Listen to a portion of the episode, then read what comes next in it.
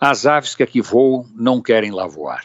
As matas fechadas, os campos altos, os cerrados, ah, o voo escondido por entre os galhos retorcidos. Quem dera não houvesse gaviões nem tucanos invadindo os ninhos, mas eles estão aí, vivos e com fome atrás dos filhotes, como as cobras que gostam de chupar ovos. Viver no mato é para pássaro caipira, criatura sem conhecimento do mundo, sem vivência das coisas, nem lembrança do bom caminho.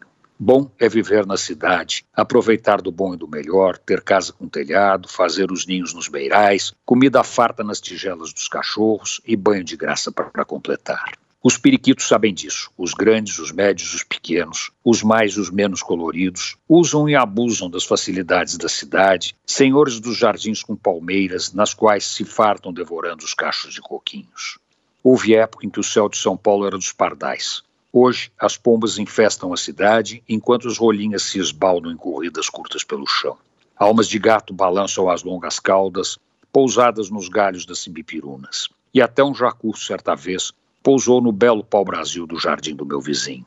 Sabiás e bentivis são pragas. Aonde se olha tem um ou dois. A vida nas cidades é um convite para procriarem, e a piação dos sabiás vai abrir a temporada na sinfonia que se repete a cada madrugada. O que não falta são aves. Umas mais comuns, outras nem tanto, algumas bem raras. Não tem muito beija-flor e, mais raro, um canarinho da terra. Mas, outro dia, ouvi um toque-toque, olhei para o alto da palmeira e lá estava ele, um belo pica-pau com seu penacho arrepiado. Antônio Penteado Mendonça para a Rádio Dourado e crônicasdacidade.com.br.